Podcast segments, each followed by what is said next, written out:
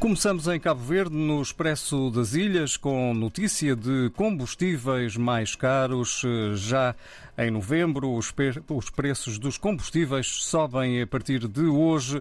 O anúncio é feito no Expresso das Ilhas de Cabo Verde, com referência à tabela atualizada da Agência Reguladora Multissetorial da Economia de Cabo Verde. Também neste jornal cabo-verdiano, no Expresso das Ilhas, destaque para o provedor da praia, entre aspas, que salta das denúncias do Facebook para a Associação Cívica. É uma página de Facebook que se tornou no maior local de denúncia dos problemas da capital de Cabo Verde e a adesão é tal que, mesmo com ameaças pelo meio, o provedor da praia passou este mês à Associação Cívica. Notícia em detalhe no Expresso das Ilhas. Na Guiné-Bissau, o jornal Democrata traz hoje a crise da União Nacional dos Trabalhadores da Guiné, com referência a Júlio Mendonça, que diz ponto final no Congresso, e advogado de Laureano denuncia adulteração de autos. Também no Democrata está em destaque o Ministro dos Transportes e Comunicações, Aristides Ocante da Silva, diz que a Guiné-Bissau está atrasada na colocação do sistema de pesagem dos caminhões nos postos fronteiriços. No jornal O País de Moçambique, Newsy pede à União Europeia apoio letal para combater o terrorismo. O Presidente da República, Filipe Nyusi, pediu à União Europeia apoio em material letal para o combate ao terrorismo que assola as províncias de Cabo Delgado, Niassa e Nampula. Neste jornal moçambicano, destaque também para o MDM, que exige reposição de subsídios aos médicos e doentes. E há também um apelo aos professores para manterem a calma de Carmelita Namachuchulula. Moçambique procura novo modelo de salário mínimo. É também uma notícia em destaque neste jornal moçambicano que olha também hoje para a proibição da captura de camarão, que arranca hoje.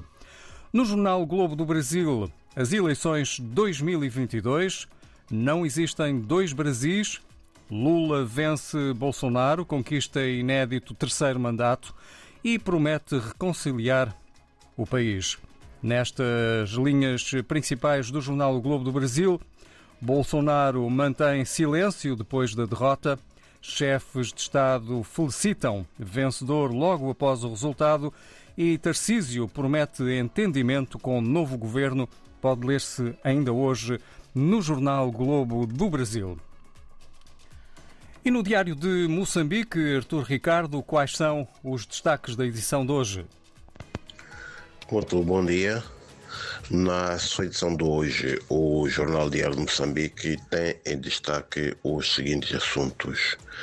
O Presidente da República, Felipe Nussi, volta a pedir mais armas à União Europeia para uh, o combate ao terrorismo em Cabo Delgado.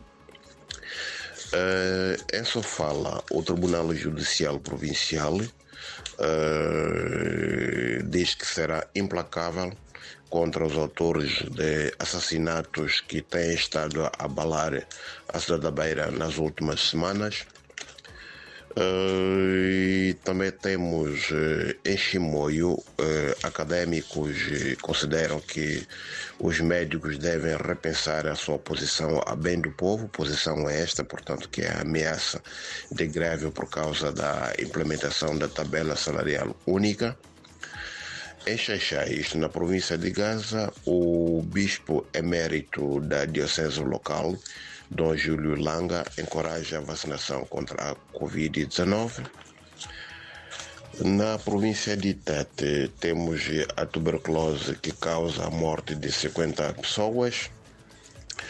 Uh, ainda temos uh, em destaque o, o, modelo de fixação do salário mínimo que pode ser uh, reformado ao nível da Comissão Consultiva do Trabalho que reúne o Fórum Este, que reúne, portanto, o governo e representantes eh, dos empregadores e dos sindicatos.